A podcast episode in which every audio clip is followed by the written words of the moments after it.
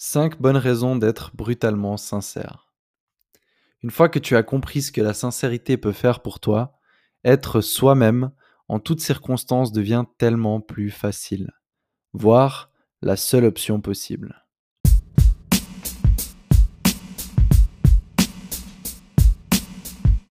Au cours de notre existence, nous rencontrons tous, un jour ou l'autre, cette personne. Je parle de cette personne qui ose tout dire, tout faire, tout montrer d'elle-même. Il existe des gens qui expriment naturellement tout haut ce que nous pensons tout bas. Ils communiquent ouvertement ce qu'ils ressentent sans avoir un brin de considération pour ce que nous allons penser ou ressentir. Ils ont l'air prêts à perdre n'importe quoi pour la simple liberté d'être eux-mêmes. Un sujet tabou, elle en parle. Une fille attirante au bar, il l'aborde. Un collègue de bureau insupportable, elle l'envoie balader. Il tombe amoureux un peu trop vite, pas grave, il lui déclare sa flamme. On verra bien. Elle n'est pas d'accord avec l'opinion de son supérieur hiérarchique, mais tant pis, elle le confronte. Ces gens-là font preuve d'une sincérité brutale, envers eux-mêmes et envers les autres. Ils ont l'air de n'avoir peur ni du jugement, ni de la vulnérabilité. Ils peuvent souvent nous heurter, nous blesser, voire même nous choquer. Prends quelques secondes et pense fort à cette description je suis sûr que tu trouveras quelqu'un dans ta vie qui y ressemble. Que ressens-tu? Parfois nous les aimons, d'autres fois nous les détestons. Mais une chose est sûre, ces gens-là dégagent une aura de liberté et d'authenticité inégalable. Ils donnent l'impression de vivre à leur plein potentiel, sans complexe, sans perdre de temps. Nous les admirons et pourtant, quand il s'agit d'adopter la même attitude, nous nous retrouvons souvent coincés, incapable d'agir, voire frustré. À première vue, le concept de sincérité paraît plutôt simple. Il suffit de dire la vérité, n'est-ce pas? Alors comment justifions-nous de déformer celle-ci dans certaines situations? Si être sincère rend la vie si simple, pourquoi compliquons-nous délibérément les choses? Parce que pour être sincère, tu dois faire face à une certaine adversité. Dans une société qui promeut toujours plus de plaisir et toujours moins de souffrance, tu es programmé pour éviter une attitude parfaitement sincère, car celle-ci peut souvent te mettre dans des positions inconfortables. Par exemple, tu t'exposes à être ridicule et vulnérable, ou alors il t'arrive de mettre les gens mal à l'aise ou de les blesser. Il t'est parfois difficile de faire une bonne première impression, il t'arrive d'être perçu comme insensible ou arrogant, ou alors tu peux même être amené à te sentir incompris, voire seul. Pour éviter tout ça, tu finis par adopter une attitude de gentillesse. Tu t'autorises quelques petits mensonges. Ton ami te demande ce que tu penses de sa nouvelle robe, hyper jolie, même si elle ne lui va vraiment pas. Il faudrait pas la blesser. Hein. Ton collègue reproduit les mêmes erreurs encore et encore. Tu te plains dans son dos, dans son dos, tout en l'assurant qu'il fait du bon travail. Il a un bon fond, le pauvre. Le problème avec ces white lies, c'est qu'ils ont l'air inoffensifs. Ainsi, ils t'habituent à un comportement qui peut vite s'étendre aux aspects importants de ta vie. Soudainement, tu te retrouves coincé des années dans une relation qui ne te rend pas heureux ou heureuse pour éviter de blesser quelqu'un. Tu te fais constamment marcher dessus par peur de contrarier ton patron ou tes collègues. Mais être sincère, ce n'est pas juste être un connard et balancer tout ce qui te passe par l'esprit. Bien au contraire. C'est être prêt, prête à passer pour un connard malgré que tu agisses de bonne foi. C'est faire passer une cause supérieure, comme la vérité, la justice ou ta dignité, avant tes émotions à court terme. C'est risquer ton confort pour quelque chose de plus important. Du coup, où commence et où s'arrête la sincérité? Confucius, le célèbre philosophe chinois, avait pour habitude de définir les choses parce qu'elles ne sont pas. En ce sens, la façon la plus simple de définir la sincérité est l'absence de mensonges dans tes paroles et tes actes. C'est dire la vérité et agir en fonction de celle-ci. Cependant, on bute souvent sur la question qu'est-ce qui se dit et qu'est-ce qui ne se dit pas? Celle-ci est tout à fait légitime. Et pour y répondre, analysons la formulation suivante que j'aime bien. La franchise ne consiste pas à dire ce que l'on pense, mais à penser ce que l'on dit. Il s'agit de choisir consciemment de ne pas cacher tes pensées et émotions aux autres. Et à la question comment savoir si je dois l'ouvrir quand on ne me demande pas mon avis, ma réponse va peut-être te décevoir. Tu le sais déjà. Si tu es sincère avec toi-même, tu sais quand une chose doit être dite ou non. Si tu t'écoutes, tu sais exactement pourquoi tu veux le dire. Tu ressens si tu le fais pour recevoir de l'attention, provoquer ton interlocuteur ou obtenir quelque chose. Ou si, au contraire, tu as réellement quelque chose d'important à dire? Car afin d'être sincère avec les autres, il est nécessaire dans un premier temps d'être sincère avec soi-même. Ces deux axes sont extrêmement liés et s'influencent mutuellement. Premièrement, à force de reconnaître tes pensées, tes propres pensées et émotions, tu auras plus de facilité à interagir sincèrement avec les autres. Et deuxièmement, à force de ne pas être sincère avec les autres, tu auras tendance à croire et à t'enfermer dans tes propres mensonges. À ce stade, tu te demandes peut-être à quoi bon tous ces sacrifices. Quels sont les avantages à adopter une attitude parfaitement sincère? Eh bien, j'ai essayé de les résumer en 5 points ci-dessous. Premier point. La sincérité prévient les problèmes. Être constamment sincère permet de t'exprimer rationnellement sans laisser tes émotions s'accumuler en toi dans le silence. En effet, une grande partie des problèmes que tu rencontres dans tes relations sont dus à des non-dits accumulés à travers le temps. Un petit mensonge en entraînant un autre, tu te sens soudainement complètement déconnecté d'une personne, voire de tes propres émotions.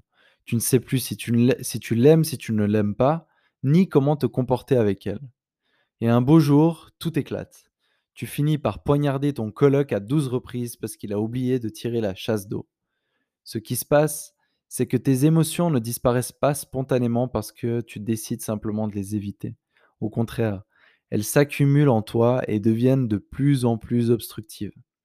Comme cette piqûre de moustique qui te démange plus la journée passe, jusqu'à ce que ça devienne impossible de ne pas la gratter. Alors tu l'arraches avec tes ongles les plus pointus, tes dents, les dents de ton pote, le couteau de cuisine et pourquoi pas même une tronçonneuse. De la même façon, tu utilises des prétextes complètement irrationnels pour exploser de rage contre une personne qui, la plupart du temps, ne comprend même pas ta réaction, ni pourquoi tu tiens une tronçonneuse entre tes mains. Tu ne lui en veux pas pour la chasse d'eau, mais pour toutes les fois où ton coloc t'a ignoré, menti ou humilié. Tu justifies inconsciemment ta frustration par la chasse d'eau. Une attitude sincère te permet d'arracher cette frustration à la racine. Elle t'aide à te sentir plus léger ou légère en permanence. Une sincérité brutale résout les problèmes avant même qu'ils n'apparaissent. Point numéro 2, la sincérité inspire la confiance. De la même façon qu'une attitude sincère te rend résilient ou résiliente, elle peut également te rendre incroyablement vulnérable. Être sincère, c'est aussi dire je t'aime au risque de ne pas être aimé en retour. C'est admettre que tu es nul dans un domaine et demander de l'aide. Exprimer une opinion au risque d'offenser ton ami. C'est faire une blague en sachant qu'elle n'est peut-être pas drôle. T'asseoir à une table remplie d'inconnus, parler directement de tes insécurités à ton ou à ta partenaire sexuel. Être vulnérable, c'est mettre volontairement dans une position où tu où tu peux être rejeté, humilié ou blessé. Assez bizarrement, c'est cette attitude qui inspire la confiance d'un être humain. Le fait de t'exposer à ces risques montre que tu es digne de confiance, car tu es prêt à sacrifier beaucoup, parfois même la relation en question, pour le simple fait d'être authentique, de dire la vérité. Et s'ils voient que tu parles activement des choses les plus inconfortables, les gens peuvent parfois t'en vouloir sous le coup de l'émotion. Mais tard le soir, seuls dans leur chambre, ils se disent très probablement Lui ou elle, je peux lui faire confiance. Si il est prêt à aborder ouvertement les sujets qui nous font nous sentir aussi mal, c'est sûrement que je peux le croire sur tout le reste. Et donc la vulnérabilité incite à la vulnérabilité. Nous apprécions tous que les autres soient sincères avec nous, mais il est inutile de le demander. La seule façon d'obtenir la sincérité de quelqu'un est de faire le premier pas soi-même. On a tous vécu ce moment où le simple fait de s'ouvrir à une personne provoque une avalanche de confessions toutes plus profondes les unes que les autres. Et on se retrouve là, pieds nus dans l'herbe, à admirer les étoiles et parler de nos films préférés, ou la façon dont l'éducation de nos parents a influencé nos personnalités. Et ce, jusqu'à 3 heures du matin. Lorsqu'une personne voit que tu es prêt à être vulnérable, voire ridicule, il y a de grandes chances qu'elle ait aussi envie de s'ouvrir. Elle se sent à l'aise avec le fait d'être vulnérable devant toi, car toi, tu l'es déjà devant elle. Et c'est à cet instant précis où vous passez d'une conversation superficielle à vous ouvrir sur vos rêves, vos passions, vos peurs et vos idées les plus folles. Un tel niveau de connexion avec quelqu'un exige de la vulnérabilité. Ce qui est incroyable, ce qui a d'incroyable, pardon, avec cette attitude, c'est qu'en vérité, elle te rend plus fort, plus forte. Exposer tes faiblesses aux yeux des autres revient à enlever tout le pouvoir qu'ils ont dessus. C'est assumer qui tu es réellement avec confiance, sans aucune honte de tes imperfections. Une attitude brutalement sincère t'expose à la vulnérabilité, mais elle inspire la confiance des autres et te rend en réalité plus fort. Point numéro 3. Être sincère aide les gens autour de toi. Tout le monde a besoin d'un enfoiré dans sa vie. En ce qui me concerne, je suis plus que reconnaissant pour toutes les fois où un enfoiré m'a confronté à la dure vérité que j'avais besoin d'entendre. L'enfoiré est prêt à heurter la sensibilité des autres, voire à être détesté si, c'est nécessaire, que ce soit pour le bien de quelqu'un ou pour le bien commun. La pilule est difficile à avaler sur le moment, mais elle accélère nettement le processus de guérison et de développement. Nous finissons même souvent par remercier notre petit enfoiré préféré, car nous avons tous besoin d'une bonne dose de douleur et d'inconfort pour évoluer. La gentillesse, lorsqu'elle s'exprime sous forme d'hypocrisie, ne fait que nous enfermer dans notre médiocrité, nous rassurer, nous dire que ça va aller ou nous traiter comme des victimes, nous convaincre que c'est la faute des autres si on se sent mal. Tout ça est très touchant, mais c'est faux. C'est là qu'intervient l'enfoiré. Il est nécessaire car il te plonge dans l'inconfort quand tu n'oses pas y aller toi-même. C'est cet oncle un peu violent qui te balançait dans la piscine quand tu n'osais pas sauter étant enfant. Qu'est-ce que l'eau était froide sur le moment, mais au final, c'est grâce à cet oncle-là que tu as appris à nager. La raison pour laquelle il y en a si peu est toujours la même, l'adversité qu'implique la sincérité. Cette tension qui se crée à l'intérieur de toi quand tu ressens le besoin de dire quelque chose d'inconfortable. Je pense sincèrement que le monde se porterait mieux s'il y avait un peu plus d'enfoirés parmi nous. Mais il ne suffit pas juste d'être un enfoiré. Encore faut-il être un bon enfoiré. Le bon enfoiré, c'est celui qui sacrifie son confort et celui des autres, non pas pour son intérêt personnel, mais pour une cause supérieure. Celui qui est prêt à être détesté ou à heurter les sensibilités pour faire le bien. Le bon enfoiré, c'est l'oncle qui te balance dans l'eau froide, te lance une bouée et vient nager avec toi. Si tu veux devenir l'un d'entre eux, tu dois t'habituer à ressentir cet inconfort de temps à autre. Quand tu ressens le besoin de dire quelque chose, lance-toi sans trop réfléchir. Au début, ce sera compliqué, mais à mesure que les gens commenceront à t'en remercier, tu gagneras en confiance. Bizarrement, les, euh, non-enfoirés, les non-enfoirés, pardon, se mettront à te remercier, voire même à compter sur toi pour dire ce qui doit être dit, faire ce qui doit être fait. Plus tu recevras de retours positifs, plus tu te sentiras confiant dans le fait d'être brutalement sincère, et plus ça deviendra naturel pour toi. Tu remarqueras que les gens te consulteront plus facilement pour leurs problèmes, car ils savent qu'ils peuvent compter sur toi pour les jeter dans l'eau froide. Être totalement sincère te mettra en meilleure posture pour aider et inspirer ton entourage. Quatrième point, être sincère renforce ta confiance en toi. Jusqu'ici, j'ai surtout parlé des effets de la sincérité envers les autres. Dans ce quatrième point, j'aimerais discuter des effets d'une attitude parfaitement sincère envers toi-même. Être sincère envers toi-même signifie ne pas te soucier de plaire aux autres, ne pas vivre selon les normes de quelqu'un d'autre, agir naturellement selon tes propres règles, sans compromis. Pour communiquer ce concept, j'ai décidé d'évoquer Steve Jobs. Que tu aimes ou non son entreprise Apple, il faut admettre qu'il s'agissait d'un leader phénoménal. Lors de son célèbre discours à l'université de Stanford, le cofondateur d'Apple prononça les mots suivants. You can't connect the dots looking forward. You can only connect them looking backwards. So you have to trust that the dots will somehow connect in your future. You have to trust in something, your gut, destiny, life, karma, whatever. This approach has never let me down and it has made all the difference in my life. Je l'ai pas traduit en français, intentionnellement parce que déjà c'est difficile de traduire ça en français et je trouve que les mots, heu, frappent plus fort en anglais. Mais ce que cela signifie, c'est que tu ne peux jamais prédire l'avenir, ni même comprendre pourquoi les choses sont comme elles sont. Il n'y a qu'après les faits que tu peux savoir quelles décisions étaient les bonnes ou pourquoi il était nécessaire d'entreprendre telle ou telle action. C'est seulement une fois que tu regardes en arrière que tu comprends quelles décisions t'ont mené là où tu dois être. Tu as peut-être perdu un ami ou rompu avec la personne que tu croyais aimer. Tu as peut-être perdu ton job ou compromis l'approbation de ta famille. Tu t'es peut-être fait rejeter ou tu as simplement échoué. Mais tu as fait ce qui était juste. Et si tu as confiance, tu comprendras bientôt pourquoi tout ça est arrivé. La vérité est qu'il n'existe pas de bonnes ou mauvaises décisions en soi. Toutes tes décisions ne font que fermer un ensemble de possibilités pour ouvrir un nouveau spectre d'opportunités que tu es libre de saisir. Ce qu'on appelle bon et mauvais n'est rien d'autre que ton interprétation des faits à un moment donné, sur la base des données actuelles. Mais qui sait ce qui reste à venir? Plus tard dans son discours, Steve raconte que lorsqu'il était jeune, après à peine quelques mois à l'université, il avait décidé d'arrêter ses études. Ses parents avaient pourtant dédié leur vie à travailler pour pouvoir financer celle-ci.